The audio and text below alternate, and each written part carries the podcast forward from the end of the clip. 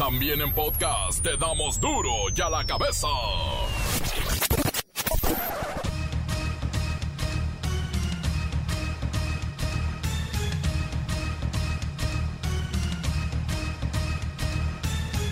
Miércoles 29 de julio del 2020, yo soy Miguel Ángel Fernández y esto es duro y a la cabeza, sin censura.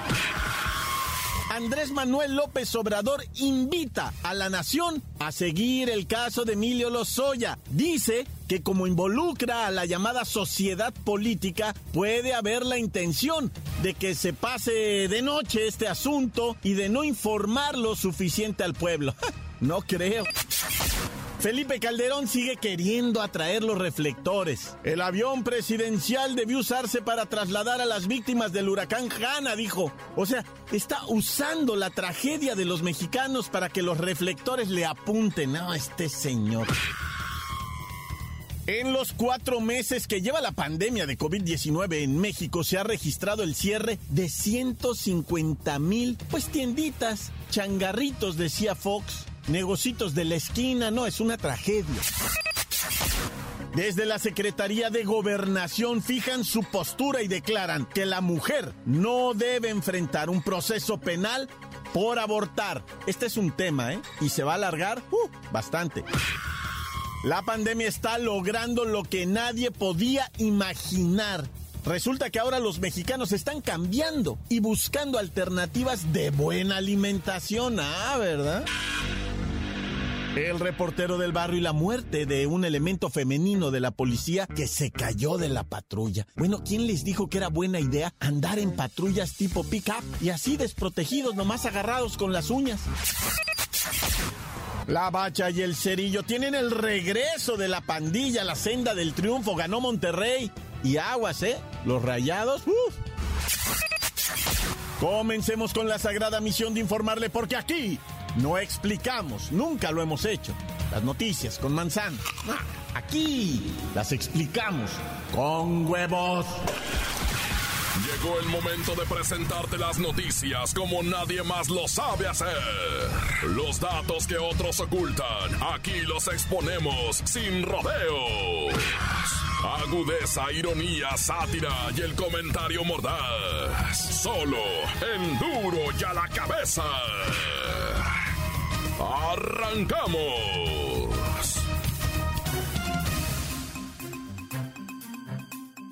El presidente Andrés Manuel López Obrador considera que el proceso penal de Emilio Lozoya, el exdirector de Pemex, pues no debe de quedar allí nada más en los tribunales. La población debe hacer un esfuerzo por darle seguimiento, enterarnos qué es lo que está pasando. Mire, esta mañana se llevó a cabo la segunda audiencia judicial. Fue igual que ayer en línea desde un juzgado federal allá en el reclusorio norte y Lozoya desde la comodidad de su habitación en un hospital privado allá en el sur de la capital. Y bueno, se le notificó finalmente las acusaciones en su contra por los sobornos, esos de las investigaciones que ha llevado a cabo la Fiscalía General de la República sobre la constructora brasileña Odebrecht. Pero todo esto, amigos de Duro y a la Cabeza, es muy complicado, pues se están llevando a cabo de manera simultánea cuatro juicios. ¿Ah? Déjeme se lo explico. El primero y más importante es el juicio penal, del que estamos hablando ahorita. Y el segundo es el juicio político, el que algunos grupos de poder quieren usar para embarrar y ensuciar a los adversarios. El juicio mediático es el tercero, el de las primicias, de las exclusivas, el del show de la tele. Y el cuarto, el cuarto es la plaza pública.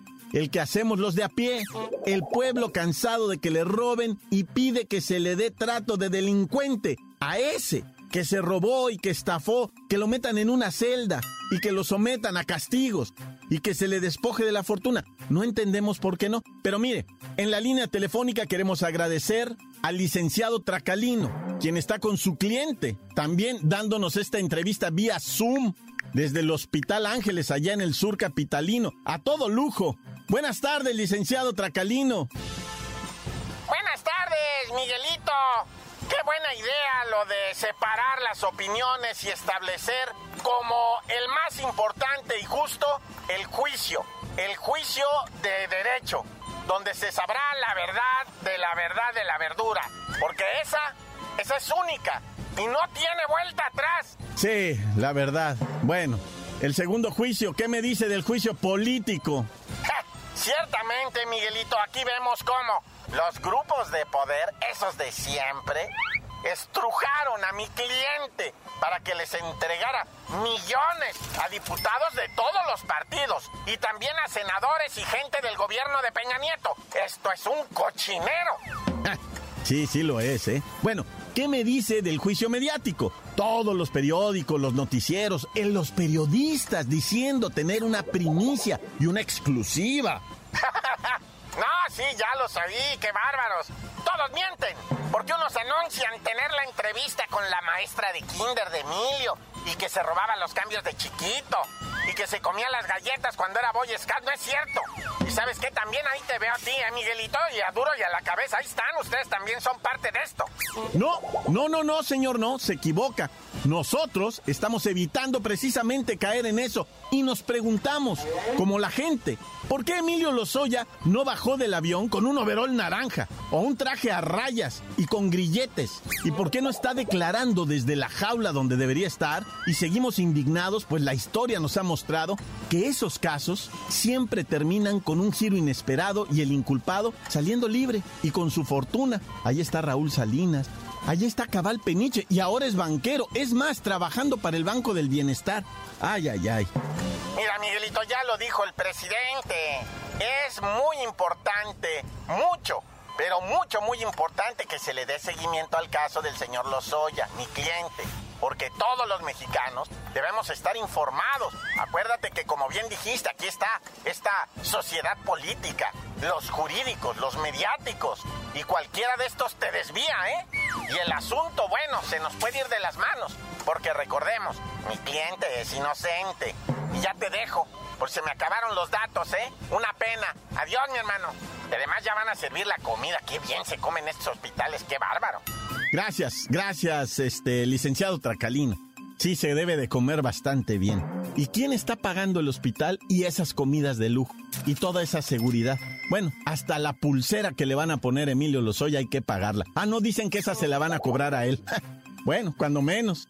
Y sí, pues nos están pidiendo a todo el pueblo seguir el show de Emilio Lozoya. A ver en qué termina todo esto. Bueno, apenas va empezando. Duro ya la cabeza. A pesar de la dura y pésima experiencia que estamos viviendo por la crisis de salud debido al coronavirus, hemos tenido que aprender a adaptarnos y crear un nuevo sistema de generar nuestros ingresos y vivir al día. Por ejemplo, el COVID ha funcionado como acelerador de la búsqueda de una alimentación más sana y privilegia mucho el consumo local y adquirimos productos alimenticios más sanos ahora y también en línea, ¿eh? A ver, vamos con Pepinillo Rigel y los puntos que pudiéramos llamar, bueno, positivos en esta nueva realidad. Oh, Mickey, ¿dónde estás? Cada vez me gustan más. Hey, Mickey. Hey, Mickey. Hey, Mickey. Santo adorado, mano idolatrado de la vida del amor. Tú sabes que la ley natural dice que todo aquel organismo que desee vivir debe saber adaptarse y es lo que estamos haciendo. Los cantantes, los artistas ya dan conciertos en línea. Los psicólogos dan Zoom. Los mercados venden sus artículos por aplicaciones. Así es y será por muchos días, tal vez meses o quizás hasta años. No sabemos. Mira, por ejemplo, el mercado de pescados y mariscos se ha adaptado a la nueva realidad de tal forma que ahora venden a todo el mundo y eso ha levantado el negocio. Ya no nada más venden camarón en la colonia, sino ahora hasta de exportación. Por eso hay quienes dicen que al terminar la cuarentena, muchos de los hábitos de consumo, como los conocíamos hasta ahora, van a cambiar. Es lo que ahora sí vamos a llamar nueva normalidad, no la de ahorita que a todo mundo le vale gorro. Pero lo cierto es que ya cambiaron y junto con ellos muchas de las formas de producción y de comercio han tenido que adaptarse. Pepinillo, ¿qué hay sobre la idea de que la contingencia por COVID-19 ha traído el interés general para desarrollar, pues, hábitos de consumo más saludables? Miki, se ha comprobado que los buenos hábitos son indispensables para responder positivamente al virus.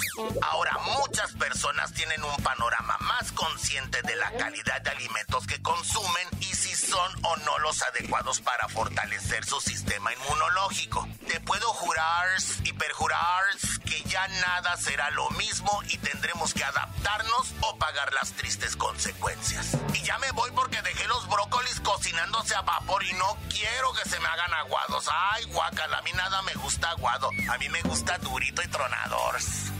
Y me voy con tu canción.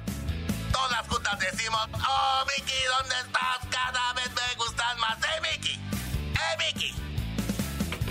Y a consecuencia de esta transformación, ciertamente hemos visto crecer todo lo que es Internet, www, redes sociales, etcétera, etcétera, de una manera exponencial. Así es que uh, creo que es por ahí el camino para salir adelante de esta tremenda pandemia, cuando menos con hábitos positivos. Seguimos con Duro y a la cabeza. Encuéntranos en Facebook, facebook.com, diagonal Duro y a la cabeza oficial. Estás escuchando el podcast de Duro y a la cabeza. Síguenos en Twitter, arroba Duro y a la cabeza. Como todos ustedes saben, nuestros podcasts están a su disposición. Búsquelos en las páginas oficiales de Twitter o Facebook. Es facilísimo descargarlo. Échese una vuelta y déjenos un comentario. Mire, ahí hay gente que no está de acuerdo a veces en cómo manejamos la noticia y le contestamos. A todos les respondemos. Bueno, aunque es un me gusta. La cabeza.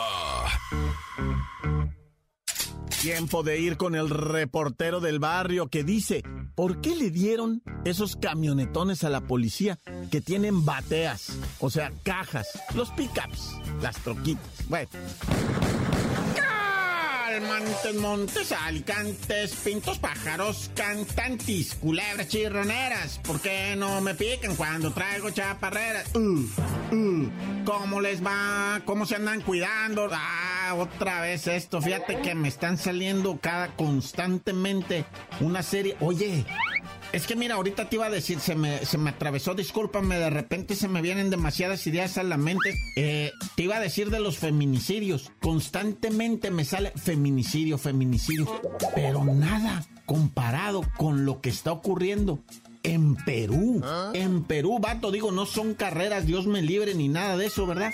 Pero en Perú, camarada, es horrible lo de la desaparición de mujeres. En esto de la pandemia, si me apuras, de marzo nada más a junio, no julio, eh, que ya se acabó julio. No, no, junio. De marzo a junio, 900 mujeres desaparecidas en el Perú, pariente. ¿Qué es esto, peruanos? ¿Qué es esto, señorita Laura? ¿Qué está pasando en el país andino, verdad? Allá donde las glorias de los Aymaras, de Machu Picchu, de Cusco, ¿verdad? Del Tahuantinsuyo, ¿qué está pasando allá en Perú, de mis amores, tanto tiempo, o sea, Perú, yo lo quiero mucho.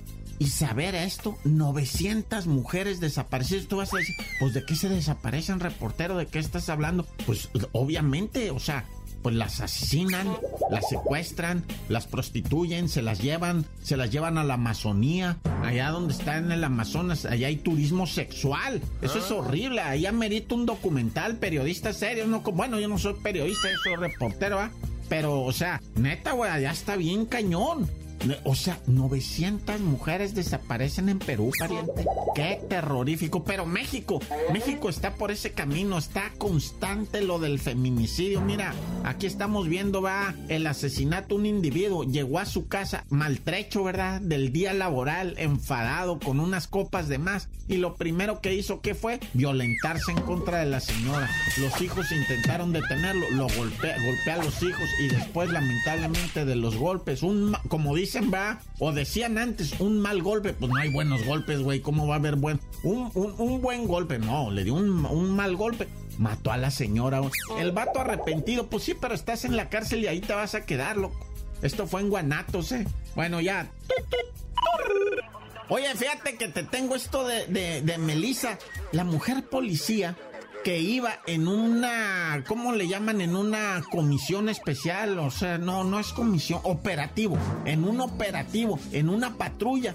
Este, era una emergencia, ¿verdad? Y se sube la Melissa, mi mujer policía ya de la CDMX y de repente, este, pues iba en la batea, le llaman, ah. ¿verdad? Ya le llaman batea a la caja del pickup, yo no sé por qué. Pero has mirado esas patrullas que son picaba y que traen así unos tubos y todo, y ahí se paran los policías, ¿eh? No, pues dio un cerrón la camionetona y avienta la Melissa LB, ¿verdad? Y cae la Melissa y se estrella en su cabeza en el piso, pierde la vida la Melissa. Pues si van a traer estas patrullas, loco, no se te hace lógico que les entreguen un equipo, cuando menos con un casco a los chotitas, güey. O sea, me lo suben así con la pura gorra, güey. Y, se han caído, no sé. Mira, se les caen las armas, se les cae la fornitura, se quedan atorados en el tubo. Cuando se voltean las unidades esas, por allá van a dar los, los policías. Cuando chocan, por allá van a dar los policías. ¿A quién se le ocurrió hacer esos picas patrulla, güey? Neta, yo lo pregunto neta, porque ya los miré en Centroamérica, Sudamérica y en los países en desarrollo que antes les decíamos tercer mundo.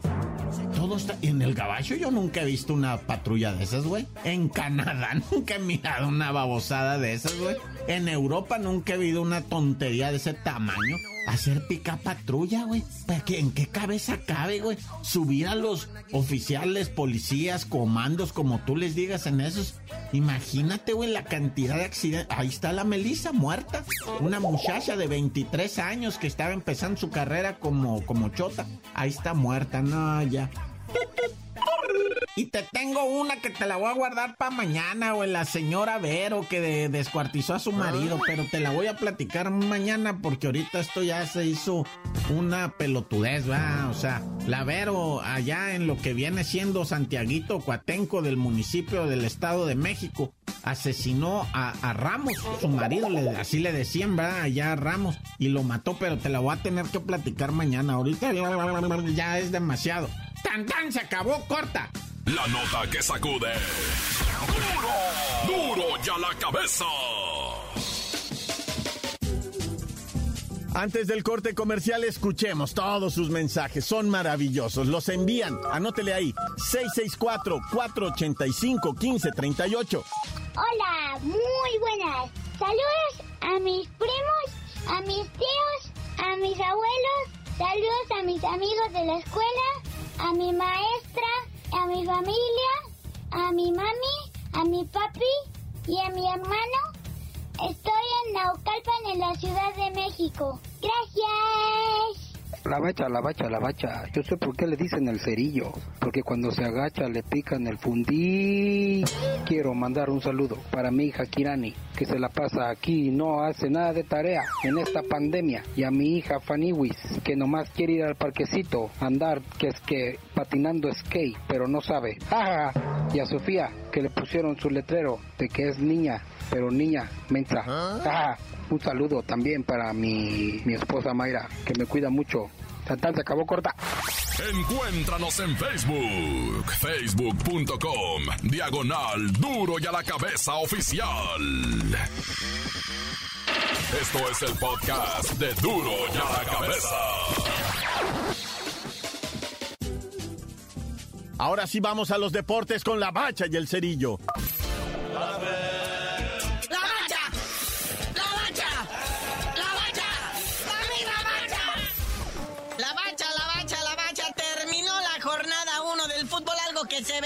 Imposible por la condición pandémica que estamos viviendo, pero terminó y terminó con el eh, resurgimiento de la pandilla rayada del Monterrey, pasándole por encima al diablo del Toluca 3 por 1. Y no solo la pandemia, muñequito, también el huracán Hanna, que hizo un desastre ahí por medio país, pero pues ya las condiciones se dieron hasta ayer, ¿verdad? Para la celebración de este partido y como bien dices, 3-1 el Monterrey, que ahora sí se vio bien, porque recordemos que en el desaparecido y suspendido torneo de la clausura 2020, el Monterrey, que es el actual campeón, estaba en la calle de la amargura, estaba en el último lugar de la tabla. Pero bien lo dices, tiempo pasado, estábamos, pero ahorita era puro para enfrente. Doblete de Funes Mori. Estaba al frente de la pandilla como director técnico Aldo de Nigris y todo el mundo pensando, ¿qué le pasó a Mohamed?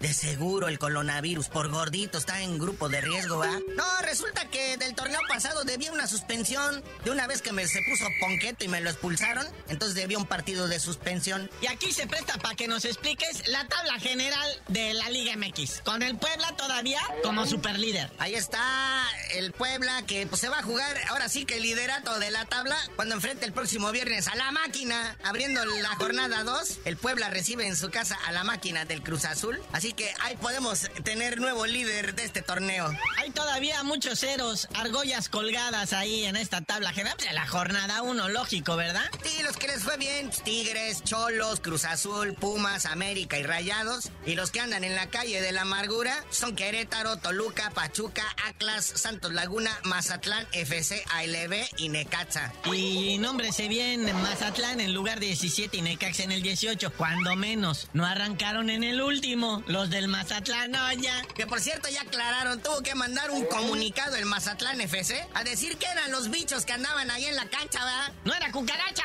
Dice que eran pinacates. Ay, por favor, los pinacates que no andan con la cola para arriba. Y aparte el pinacate cuando lo pisas apesta bien gacho. Pero no, dicen que son cucarachas. Y, y es más, en el mismo comunicado dicen ahí los del Mazatlán FC. Ay, mejor hagan memes de eso, de que son, de que no son cucarachas, de que son pinacates. Sí, ajá, ustedes nos van a decir de qué vamos a hacer memes. Así no va, gente, así no va. Oye, y el Tecatito Corona, mejor jugador en Portugal. Ahí está, fue nominado y ganador también como el mejor jugador y el más influyente de toda la trepidante liga portuguesa. Fíjate, nada más, orgullosamente mexicano. Y además que, lo- que no, no se equivocan, ¿eh? No es, o sea, no lo están inflando para subirle al precio como a otros. Saludos, A los hermanitos dos santos, no, ya Tecatito, fíjate, ya lleva cinco años ahí jugando con, con los dragones azules del Porto. Y pues, pues ahí está, ¿verdad? Ah, ah, de hecho, es el segundo campeonato que gana con el Porto ahí en la Liga Portuguesa, ya en el 2018 y ahorita el 2020. Y también en la Liga MX fue campeón con Rayados.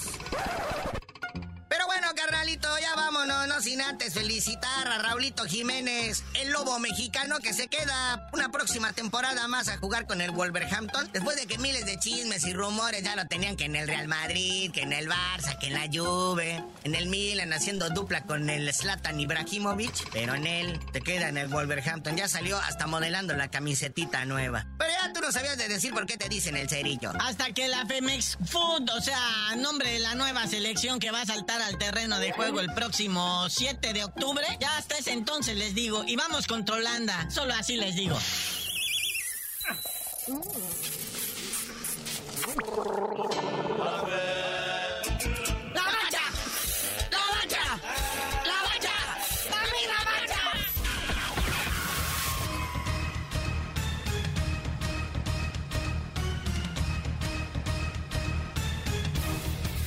Ha llegado el triste momento del adiós, se terminó. Pero regresamos mañana, no se preocupe, tenemos el compromiso de informarle y no explicarle con manzanas. No, aquí en Duro y a la cabeza le explicamos con huevos. Por hoy el tiempo se nos ha terminado. Le damos un respiro a la información, pero prometemos regresar para exponerte las noticias como son. Duro y a la cabeza es Miguel Ángel Fernández, Arturo González, Evi González y la producción de Luis González, el señor X. Una producción original de MBS Radio.